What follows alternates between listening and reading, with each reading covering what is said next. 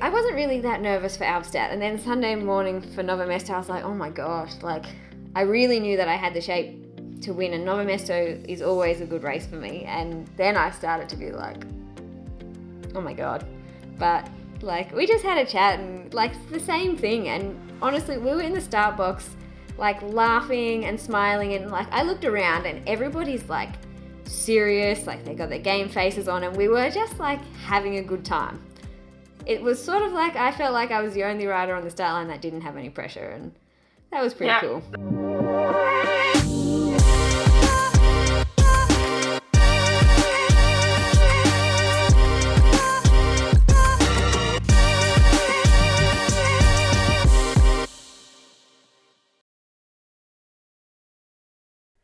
Hello, everyone. My name is Maghalie Rochette. Welcome to the Fever Talk podcast. Uh, today, we have an episode I'm actually really excited about, and I had a lot of fun chatting with our guest. So, it's going to be a really short, short, short introduction so you can get to that conversation as quick as possible. She doesn't really need an introduction. She has been dominating the mountain bike World Cup circuit this year so far and she's always been one of my personal favorite writers, and you'll see why as you listen to this conversation. So, without further ado, here's my conversation with Rebecca McConnell. All right. So, oh, okay. First, do you want me to call you Rebecca or Becca or Beck? Like, how do you what what do you go with? Um, normally Beck, but okay. whatever. I'm my right. my real formal name is Rebecca, so either is fine. Okay, good. Well, well, Beck then. Um, so where where are we talking? Where are you now? Are you in Spain? Where are you talking to me from? Yeah, I'm in Spain. Um, okay.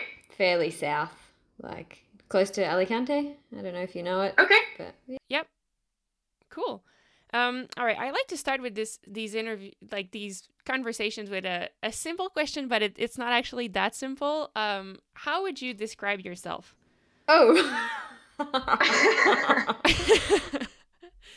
I mean, we're we're trying to get to know you, so like you're the best person who can tell us, you know, what how you can just describe. Oh my yourself. gosh, that is so difficult. Um, I think I'm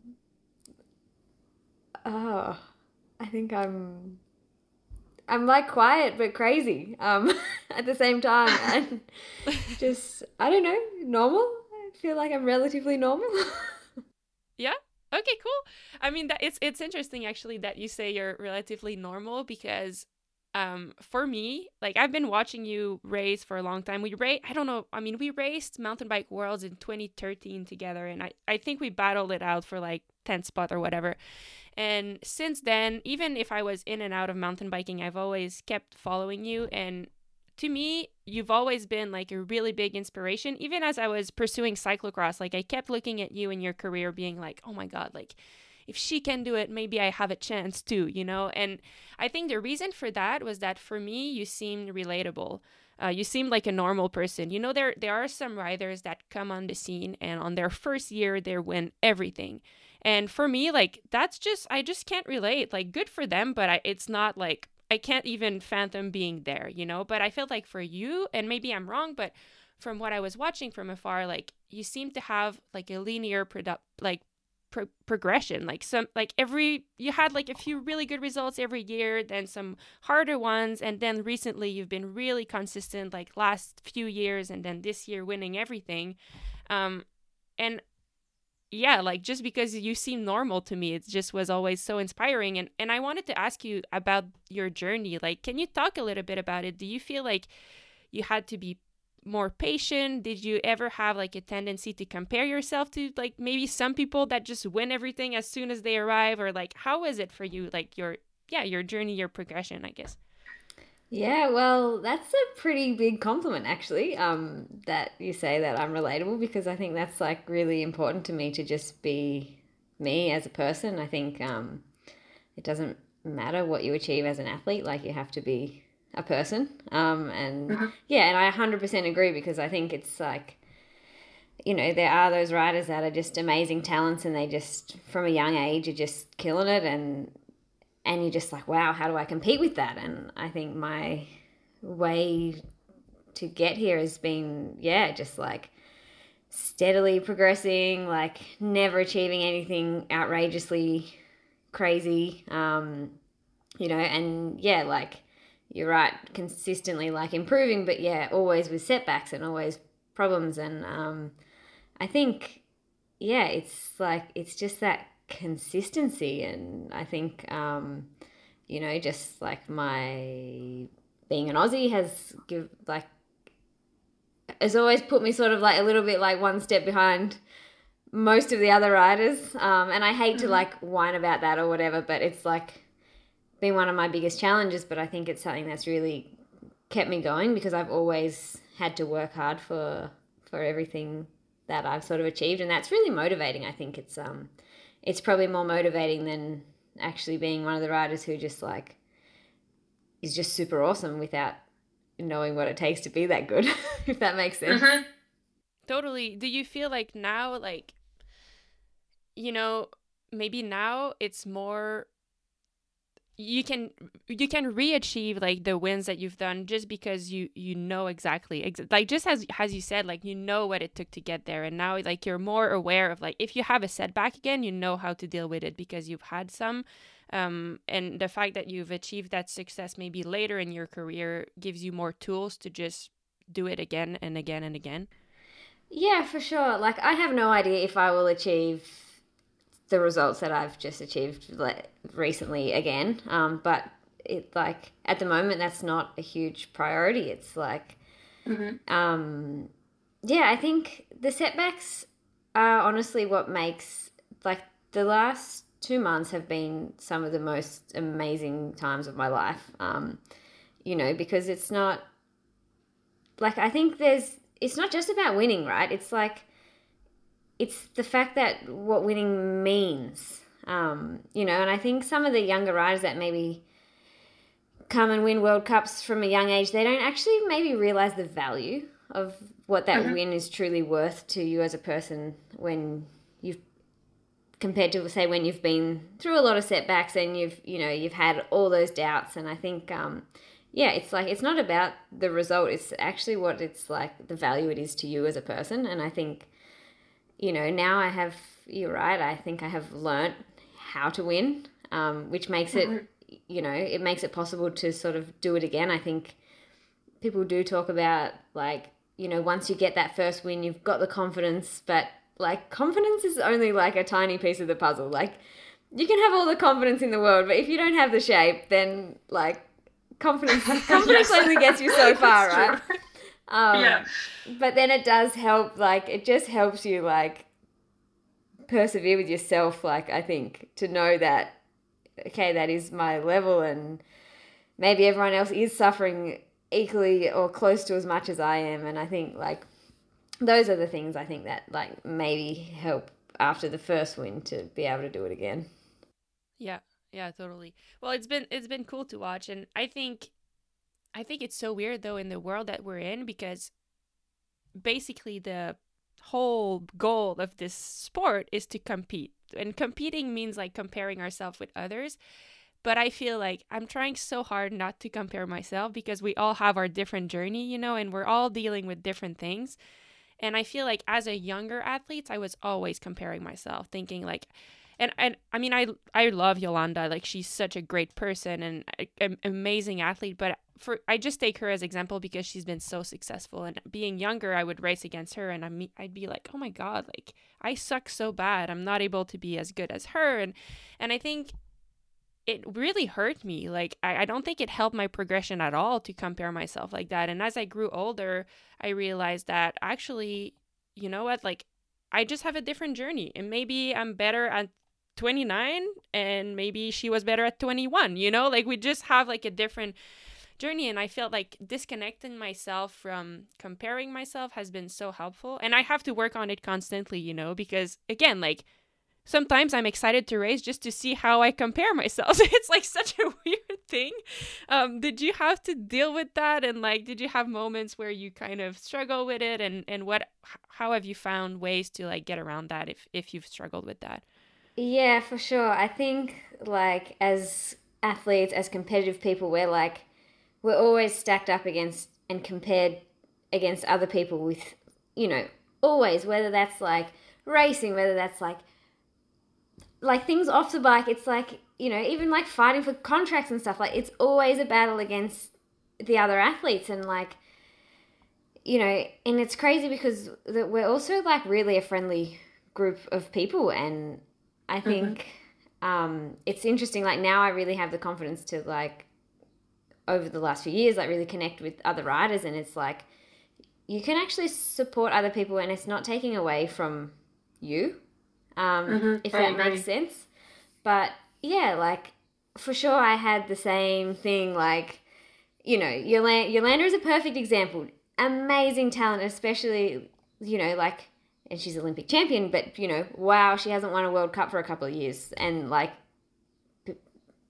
like that's not even a thing to me. But you know, she's like incredibly fast on the descents. She climbs amazingly, and like you just like you look at someone like her, and you're like, how can I compete with her? Like, where am I supposed to win time, or you know? And yeah. then you see like riders like Annika Langvad who were just like so so strong and you're just like i'm this small girl like i don't stand a chance. And you know and but it's like everybody has their weaknesses and like to me like i cannot get it in my head that i won three world cups. Like it's just like it's because i'm not particularly great at anything. Like i think i'm just like reasonably like quite good on average at like and to me it's like it just does show that like you don't have to be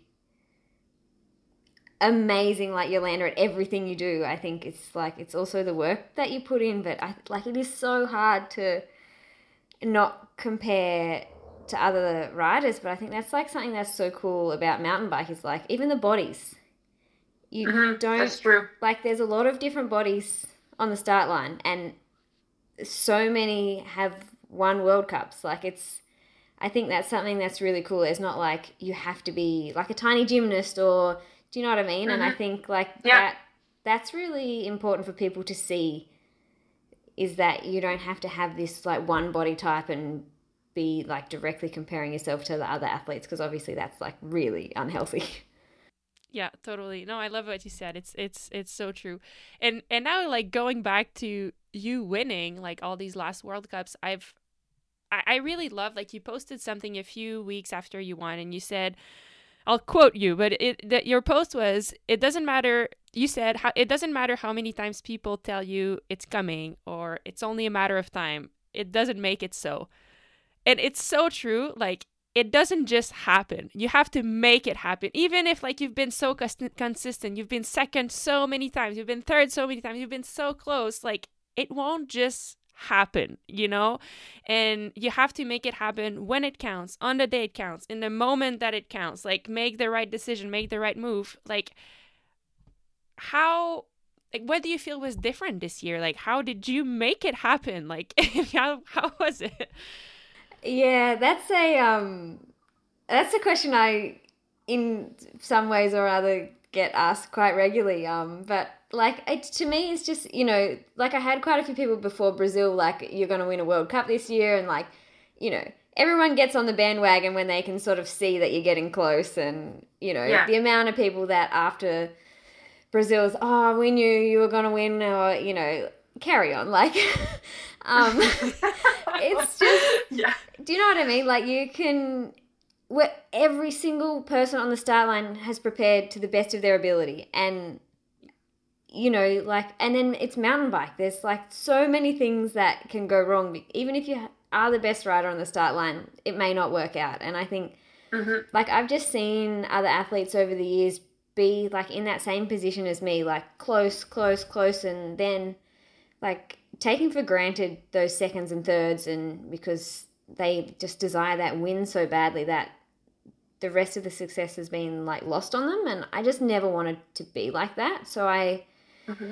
had never set my mind like i'm going to win a world cup. Like of course after the last couple of seasons it became like i went home and i sort of knew that that would be a goal this year was to be like to win a world cup. But it was like a quiet internal goal. Um, mm-hmm.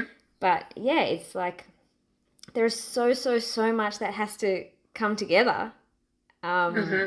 to be able to win a night. Like I'm well aware that like you, it, you just don't know when your last good performance is going to be. Um, yeah.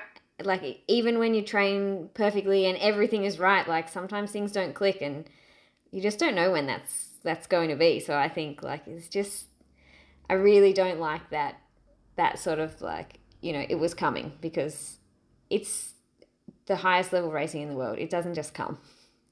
Mm-hmm. Yeah, I, I just loved it when you when you said that. I'm like, this is so true. Like from the outside, people will say it's coming, but like, no, it's not. it's not coming unless you make it happen when it counts, and that that just doesn't just come. You know, like it's it's it's yeah, it's intense. And I love that you said like appreciating each podium. Um, Katerina Nash used to tell me that when we were teammates, and she said like every time I step on the podium, for me, it's like I celebrated just as if I was winning because who knows? Like there might not be that many. And and it's so true I think. Like it it gives you so much power to when you celebrate it rather than just saying like oh I wish I would have been one place higher.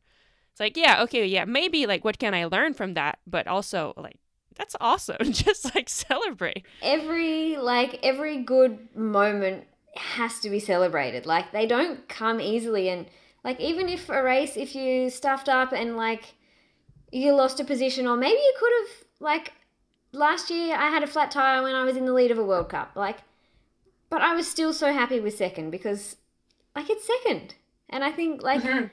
it's so complicated too because every season all of us go away for six months without racing and we try to rebuild and you try to like improve on what you've done and like you just don't know when you come back like really really how it's going to go. And I think like that's mm-hmm. something that you can go from being like, you know, like last year I was close, close, close really at the end of the season. And that doesn't mean that you come back and you're the rider like on top. And it's, you know, like Evie is an example. Last year at the end of the season, she just absolutely dominated. And then she's gone away and, um, you know, I think she's got back problems and whatnot. But, you know, then she starts this season and you know, she's mm-hmm. having a really hard time. So you just don't know. Yeah, no, you're right. And how has it been for you adjusting to like, I mean, how did your mindset change? Because and maybe I'm wrong, but I, I felt when I was watching the races, maybe last years, not not this year, but last year and the year before, like in my mind, like I was always cheering for you. I'm like, oh, she's getting it this time. But the commentators, they were always not putting you as a favorite. I'm like, damn, like she's been on the podium the last 10 races. like, why is she not one of the favorite? So I guess like my first question is like, did that ever bother you? And then the second thing is like, how did you change your mindset from like being not a favorite and then suddenly like you're the race favorite. Like, how has that adjustment been? it's funny you say that because I've always been like the rider that flies under the radar. Nobody like notices, and like I know it's and but like I'm never somebody who fights for attention. I don't care. Um, obviously, mm-hmm. like sometimes it's like, oh, really? That like that hurts a bit. Um, but I mean, honestly, even after Brazil, like there's there was like this, oh, who are the favorites for the World Cup in Albstadt? Not a mention. It's like, oh, cool. Like I just won the last World Cup and not a mention. and then I know it's crazy. In the space of a week, you go from like not even a mention to be one of the favorites for the race to like, oh, she's going to win Nove Mesto. Like, not even like it was just like, oh, Beck's going to win, and it's like, wow, yeah. like can we find a middle ground here, please? Yeah. but yeah, I mean, like, it's sort of it's a bit of like story of my life because like mountain bike is really not well recognized in Oz, and like you know I've won three World Cups, but it doesn't even like make the news in Oz, or even like the Olympic team like will be posting about like all the athletes, and it just like it just never gets a mention, and like I've just like it's not important to me. It's like as long as like the people that are like it means something to are celebrating with me, like that's what's important. But um, you know, it's also like takes the pressure off without having people like you're the favorite or you know. Um, but yeah, I think maybe now it's like I don't know. Maybe people just never thought that I would be able to make the jump from like a Mhm. podium rider to to make a win. Um, but yeah, it'll be uh, interesting in Leogang. See what happens. Yeah.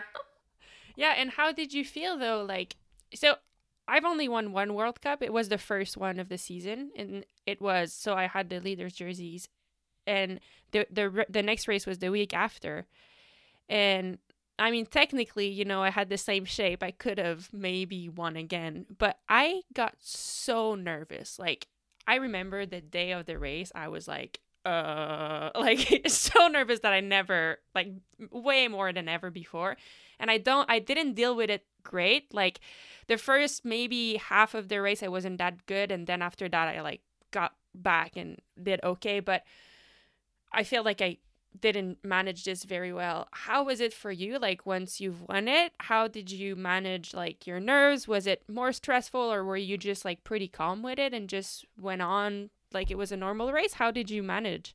Yeah, I think um I was really lucky that I had three weeks after Brazil to like really like try to just like enjoy that win and there was like, you know, so I had enough downtime and I spent a lot of time with all the sponsors and everybody was just like so pumped and you know, we could just like share that leader's jersey and I think that 3 weeks really like you know, was so nice for me because you know, you, for example, in your situation, you won a World Cup, your first World Cup, and you immediately have to switch back into race mode, and then boom, it's gone. Like the jersey's gone, that thing that you just like earned and worked so hard for, and like, you know, Mhm. and you still earned that jersey, but it's just like not quite the same as ha- like still kind of being the present own own is not the right word, but do you know what I mean? Like the present Yeah, yeah, leader. yeah.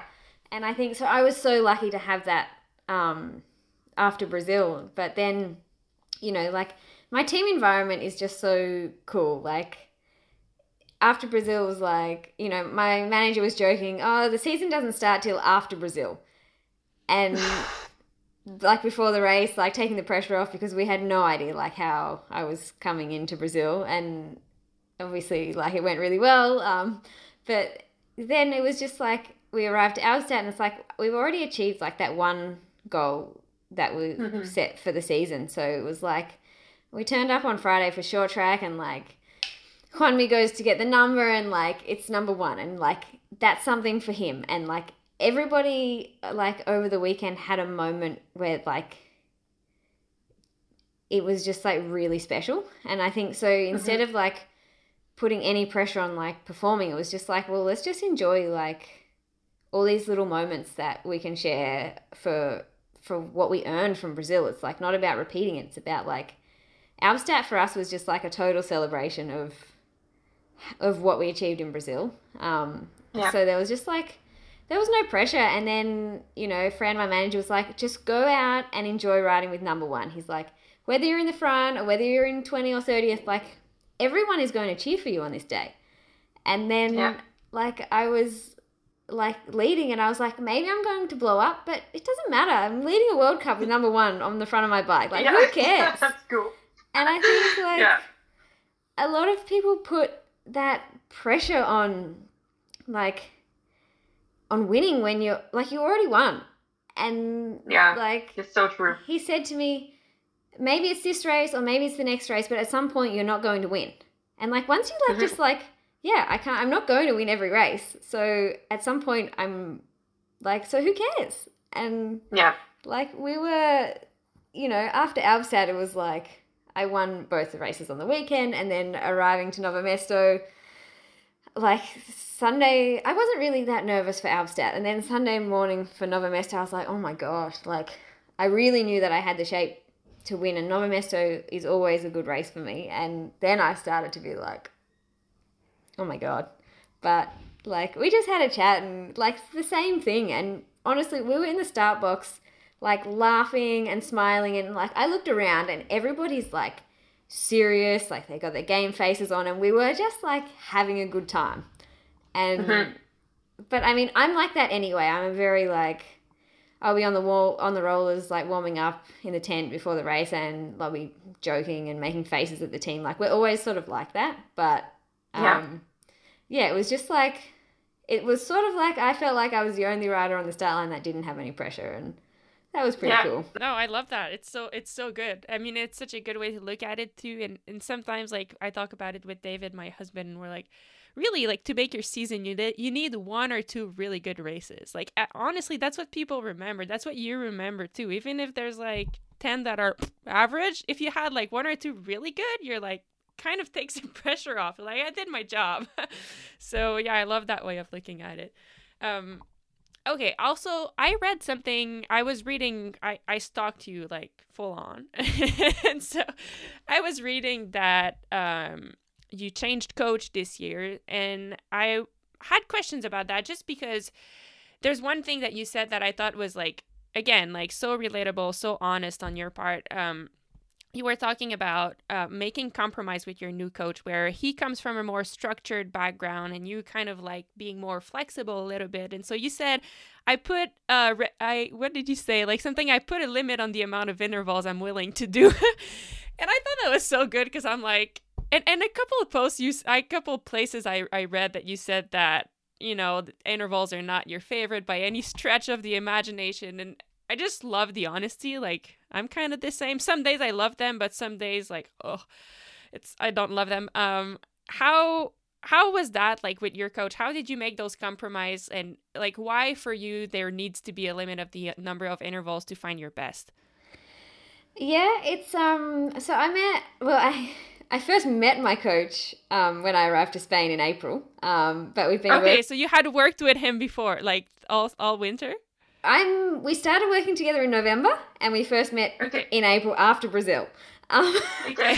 so That's awesome. you know, like we both put in a lot of effort um, with the communication early. Um, it was really important, but I think um, like a big part of when I took him on as my coach was that I didn't, you know, I'd been really consistent over the last few years, and like you know, you were just saying, sort of like getting those big results is really important, which I 100% agree with. But like my consistency is something I'm really like proud of and like attached to that Mhm. I want to be consistent throughout the season. Um, and so I was like quite firm that we just want to make like tiny changes to see if there's more we can get out of my performance. But clearly, what I had been doing was working pretty well.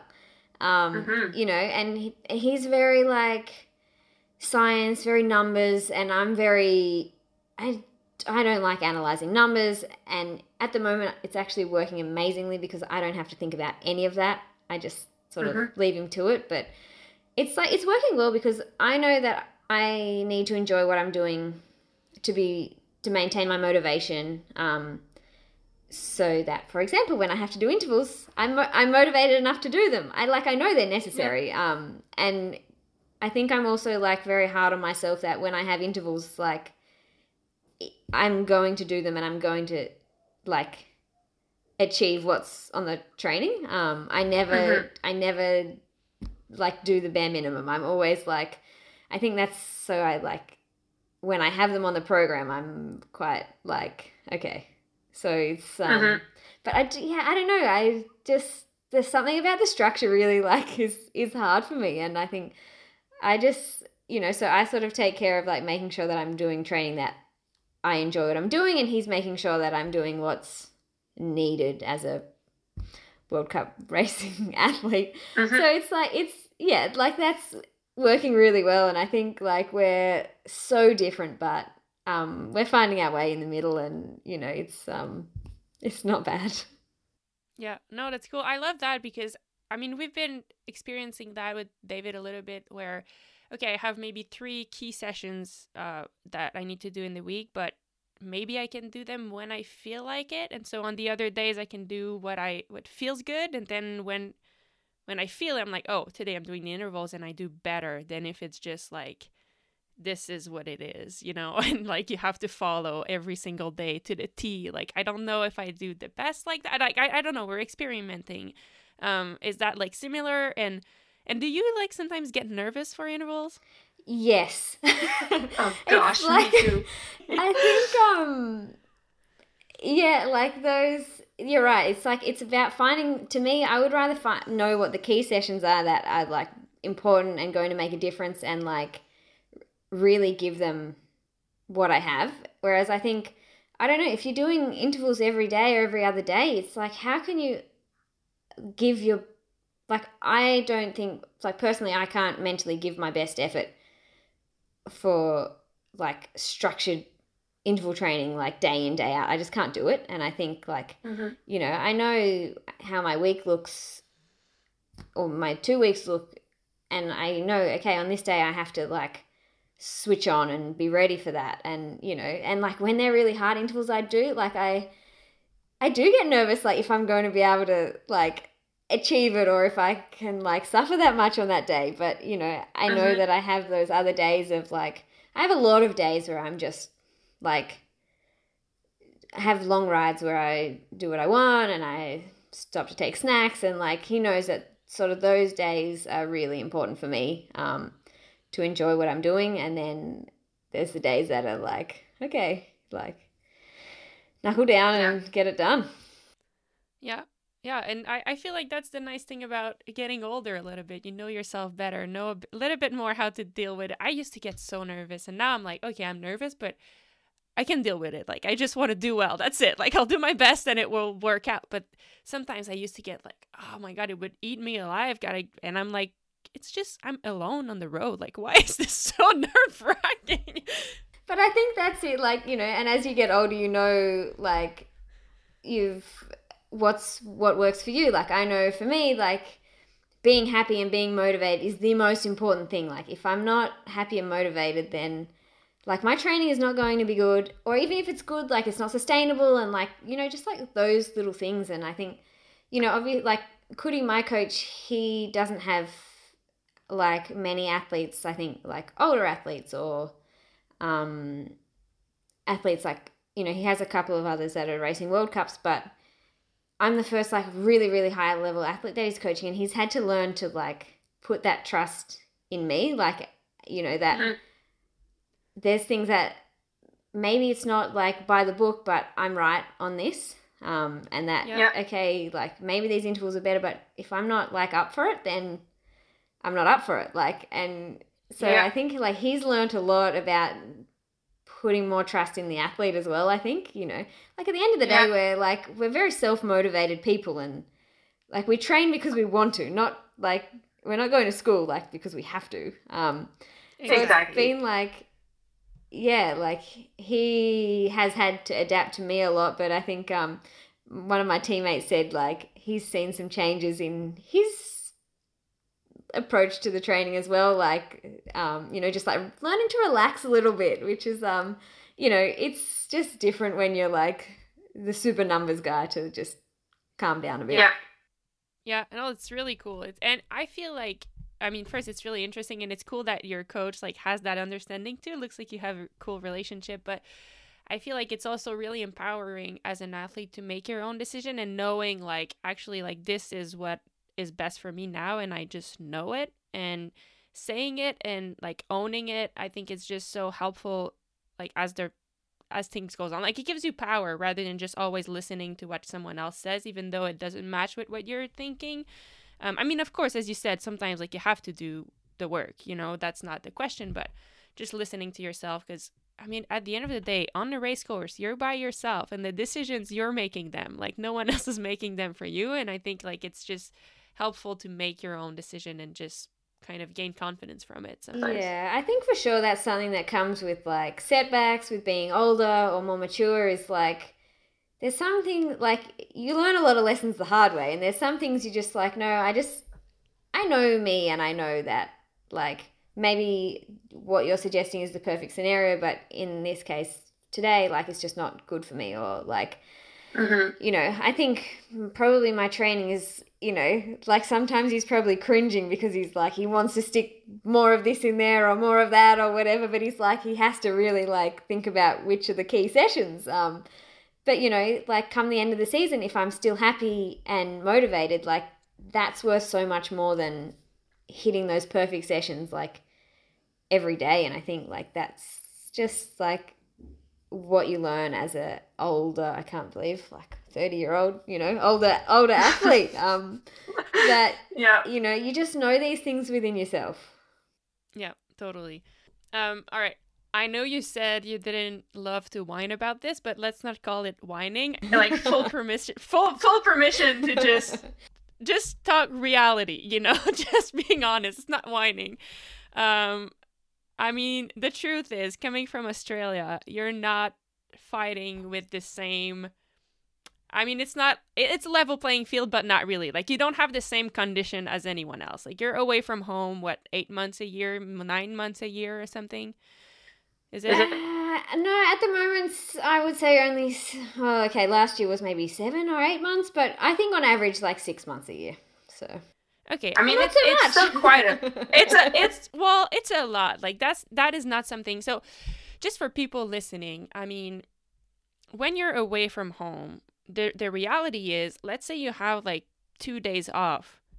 You're off but it's like what are you doing? Like you when you're you, everything is on hold like all your life is on hold. You don't have ongoing project. You're just like there in this rental house and like okay i have 2 days of nothing to do. Like it's not that fun. Whereas if like you're I don't know, a writer from France and you have two days off. Well, you're at home with your family and you're making a barbecue, and it's just, it really is often refreshing. Like, that's one difference. And there are so many different other differences. Um, but the, the reality is you're just not fighting with the same condition as as other people on the start line um like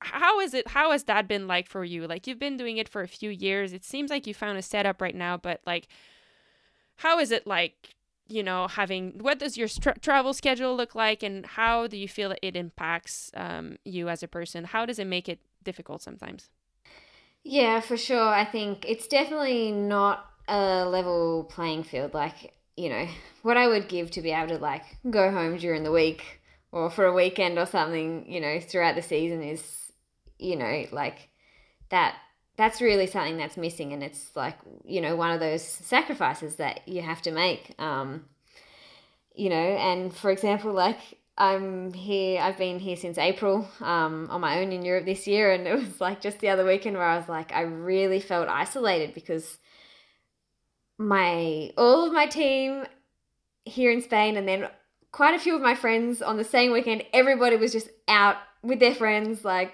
doing whatever, and I was like, wow, I'm like here by myself, isolated, and it was like a bit of a punch in the face, but um, Mhm. you know, like for example, a rest day here is quite easy to do nothing, but when you're at home, like every rest day is like a day where you have to like catch up on all the things that you can't do on training days at home, and like they're always so busy, but they're like they do give you energy because you're spending time with people, and you know, I think um like I do give up a lot um to Mhm. sort of chase this lifestyle you know just like leaving leaving family and friends is the big thing right? It's not about like your country or your home. It's like it's just about the people um and that's really hard but i think it's also like taught me to be very like resilient and determined. I think like they're probably like two characteristics that are quite strong in me um you know and when it gets hard it's like I know that I want this, so it's I don't know, it's I guess my goals are more clear because I've had to make big decisions every year to pick up and leave and I think like you know, so maybe it's not necessarily such a bad thing. It's just different. Like logistically Mhm. it's so hard to be away from home that long and you know, I don't have a base because often it's not worth actually you end up doing more travel than it's worth to like get back to like a home base. Um, I'm really lucky with like the team now. I have like half a home kind of thing, but Mhm. yeah, I think like you know the Australian Federation is hopeless. Like in all the years that I've been racing, my first junior worlds was in 2008. My first like elite World Cup was in 2010, and there's been I can't say zero support, but I would say very close to zero support on all those years. And so there's not, you know, other countries have like a national team that's traveling to the World Cups each year, but we've I've never had that. Um, Mhm. and so it's just like I've always had to find my own way, and obviously I was doing that with my husband Dan for, and up until this year we were doing that together. Um, and you know, without him, that would have been even more challenging to be able to navigate and negotiate like this foreign world of mountain bike racing with without help. I think it's just, you know, I think Mhm. it's really hard to get into the scene, if that makes sense, as like a foreign Yeah. athlete. Yeah. And you said that because of I mean, I totally agree like when you I mean, you know when you say yes to something, you say no to something else, and like for you that must be very clear. Like by choosing to follow cycling, you say no to building this simple life at home, for example, or just like being with your family. And it's clear because every year you have to make that choice. Every year when you come back home, you suddenly go back to this life. And when you choose to leave, you choose to, like, okay, actually, like, I've chosen this path and this is what I'm saying no to. Um, but you said because of that, it makes your goals much clearer. Um, what is it that really gets you going every year that makes you say, you know what, like, I'm going again. Like, I want to, even if it's hard to leave, like, it's worth it for me. What What is it for you? Yeah, that's a good question because I, I don't know if I know the answer. I think it's like I still think I have more to give, like just Mhm. within myself. Like I'm still progressing, and like I've had some ye- terrible years, and which have like, but I in 2018 I stopped racing after a few World Cups in the season and just had three months off the bike. But it was like I was so motivated from that because I'm like, I can be better than this. And I, I don't know when the, I don't know if you ever feel like you achieve your very best. I don't know yet. Um, because I still feel like I have more to give. but Yeah. I think it's just that. It's not about like, I want to win or I want to achieve this. I think it's just like, we're so driven to like find everything we have within ourselves, I suppose. But Yep. it's like I live two lives. I have like my Europe life and my Aussie life, and they're like totally different lives. With the bike is the thing that's in common, like which you know that determination, like seeking improvement is like the thing that joins them. But yeah, I don't know. I think it's like I've you know I got dropped from the Trek team in 2016, and like I think a lot of riders sort of at that level when you lose your pro contract, it's easier to just like take on your new life or find a you know like sometimes the, there's these roadblocks in front of you and it's that's enough to like oh I'll do something else with my life. But that really like lit a fire in me that like getting dropped really showed me that this is what I want to do. Um Hmm. and yeah I don't know. I I haven't really left doubting my motivation. So for now, it's still Mhm. a good lifestyle for me. Yeah. No, I love it. It's it's so true. I, I mean, not tr- not true. It is what it is. But I just said it's so interesting to hear. Like I, I feel like sometimes I have the same thing where if I haven't been at, if I like when I get tired, you know, at the end of the season, and this year I stretched it longer, and at the end I was like really cracked, and I'm like, oh, I just like do a little bit more, and there just wasn't anything left, and in those moments, like I start to think like, oh, you know, this is not easy. Like, what could my other life, what could it look like? And I start imagining, I'm like, oh, I could be at my home and just like have friends around where I live and, you know, like the simple. and then I get home, and I did, and I start living it. And in a way, like, yes, I love it. And the, for the first maybe two weeks, I'm like, oh my God, this is great. And like, I, I stopped thinking about racing. Like, I'm like, actually, like, this is what I want. And then maybe after two weeks, as soon as I kind of regain control of myself, that I'm just not tired anymore, I just start dreaming again about it's not even about winning, it's just like there's more. Just as you just said, you know, I just feel that I'm like, oh, actually, I kind of I want to get going again, and then it gets going again. But it's it's interesting. Like I I can't. That's why I wanted to ask you because personally, I can't pinpoint anything like this is what motivates me. It's just like I feel like there's still something I still want to keep pushing and see, you know. um, but yeah, it's it's just interesting. I wanted to hear your your point of view on that. Um, I think So yeah, thanks like, for sharing. perspective too, right? Like part of us always wants what we can't have. Like I really but I think Yeah. I've like really learned to appreciate those moments at home. Like when I'm at home, I absolutely love it because I know come April it's over for another 6 months. And so like yeah. you really enjoy those moments, but that doesn't mean that that's what you want all year long. Like Exactly. you know and i think like it's also like when i'm here i really like i'm really motivated to be here and i don't wish the season away by any chance like it's just like being like really recently i've really learnt to be way more like present in the moments Yeah. and i think like that's just like nothing has to be forever and you can like enjoy this part of your life and then in like when you're home you can really enjoy that home time like Yeah. you don't have to have just one or the other Totally. I love that you said that too because it's like if you always spend the time and it's easy to do like when you're away from home it's easy to think like about being somewhere else like as you said wanting something that you don't have but at the same time I feel like we have this now like in 5 years or 10 years when I do something else I don't want to be looking back thinking oh this was so fun but i didn't enjoy it because i was always thinking about what would come next. Like it's it's here. Like might as well just live it fully. And then when it's done you can look back saying like oh my god this was such a cool part of my life you know? And you're only the age to be a professional athlete for so long like Exactly. you don't get more than one chance at like you know you can get a university degree or whatever it is like at any age but there's like you know your body only lets you perform at this level for such a short period of your life and i think it's like you know it's such a gift and you just have to like you know not take it for granted yeah yeah all right um if we go on a lighter side can we talk about the shoey like when you dr- when you drank from your shoes. Is that like a because I, I googled it i think it's a it's a typical typical australian thing right? yeah yeah yeah, Okay. yeah.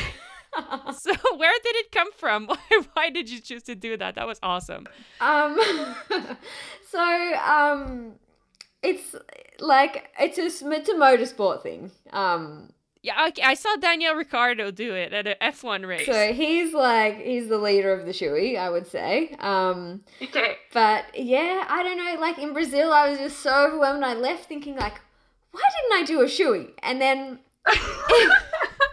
like. You know, it's one of those things that you like. You know, you make jokes about, oh, if I ever win a World Cup, I'm gonna do this, or like yeah. and in Albstadt, I was like behind the podium, and they had these massive beers, and they said to us like, obviously the beer sponsor, beer was a sponsor of the race, and Simon says to me, "Oh, when you get there, like you have to take a sip of the beer," and I was like, "All right," and it just like happened, and like that got more attention than me winning the World Cup, so. yeah. um, but yeah, I don't know. It just like was one of those. I was standing there like I may never ever be on the top step of a World Cup podium again. Like this is the moment for a shoey. So It was so good. And then seeing the face of like Mona or other riders around that were just like appalled. it was just the best. I thought that was awesome. yeah. Yeah. So do you have any other Aussie move that if you win again, like you have to do? Or they are, are the, any other typical thing like that? Oh, not that I know of. I think that that was enough to um yeah keep me going for a little while. Yeah. All right. That's cool.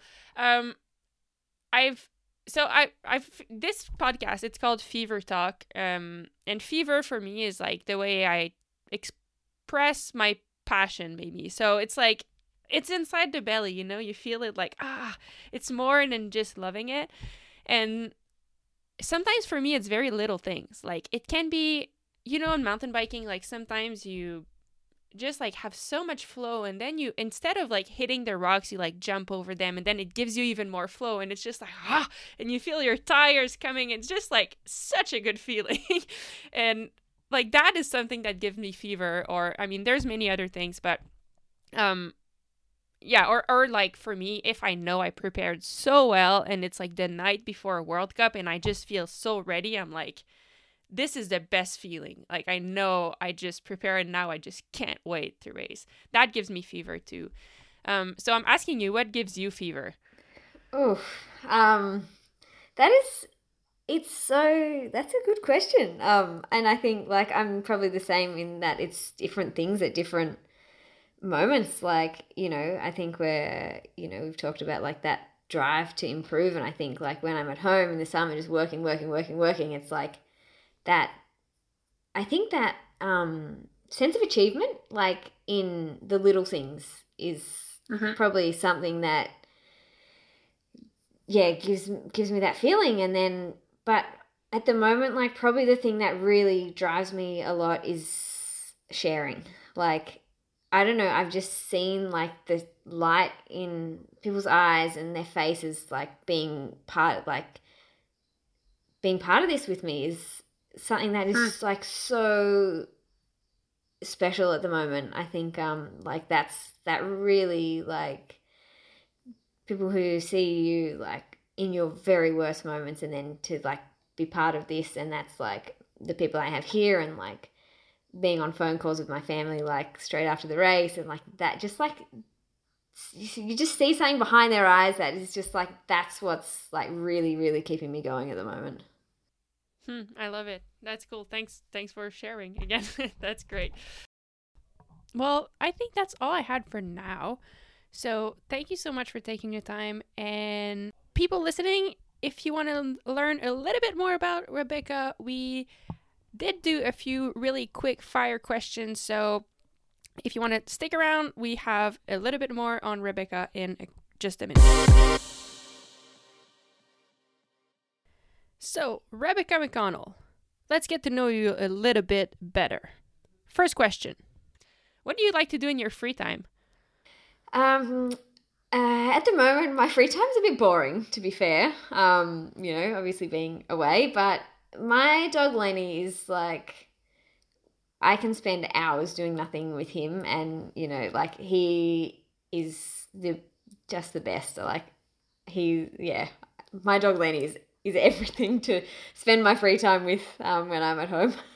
What is the thing you. Is there like a typical Australian meal or type of food that you really love and sometimes that you miss, maybe? Or like, what's your favorite food? It doesn't need to be Australian, it can be anything. Yeah, I think um like Aussie food is actually so multicultural. We don't have like that many typical typical Aussie things to eat, but I think like you say like being food to like yeah, food food with people is what I miss as opposed to like meals. Um but yeah, Okay. like sharing meals with with with people and speaking just Aussie language. Oh, do you have to speak different? You feel like you have to change your language when you're here? Yeah, like you have when people the when English is people's second language, like you can't just like speak in like naturally. I guess like Aussies Yeah, are pretty yeah, like yeah. My favorite food is probably chocolate. Um, all right, let's say you're on a four hour ride and it's warm and then you stop to get something to drink or eat. What do you get? Uh, I would say I'm pretty standard Coke and a Mars bar. Favorite artist that you listen to for like racing or like before, the days before? Do you have something that you really love? Uh, I've been listening to a lot more music lately. Um, I've been training alone a lot lately. Um, but it's like just a mix. Like at the moment, I've had like a bit of Britney Spears or like R and B Fridays or just like pretty standard like what's what you hear on the radio kind of music. Um, Yeah. like pop or whatever. Like nothing fancy, but I like something that like is upbeat and with some energy. Good. Okay, and if you were not a cyclist, what would you like to be? It could be any, even if it's like a wildest dreams.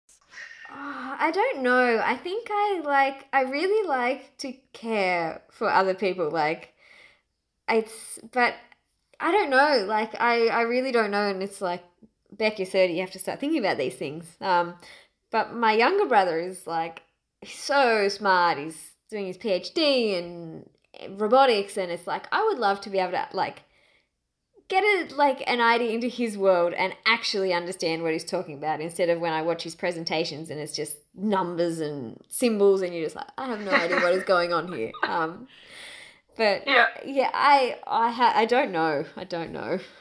Favorite book? Do you have one that you read recently that you're like, oh, people have to watch? Or or favorite TV show? It can also be a TV show. Oh, um, I really love reading books. Um, I don't have like I read Mark Webber's book cover to cover on a flight from Sydney to Chile. Um, um, but yeah, I I really like reading yeah biographies and like true stories. All right, cool. So, well, thank you so much for thank you so much for doing that. It's been fun and yeah, I mean, I told you at the beginning of the show that I've always been really inspired and I keep being inspired even more. So, thanks for doing what you do and yeah, thanks for being so cool. Oh, that's so sweet. Thank you so much.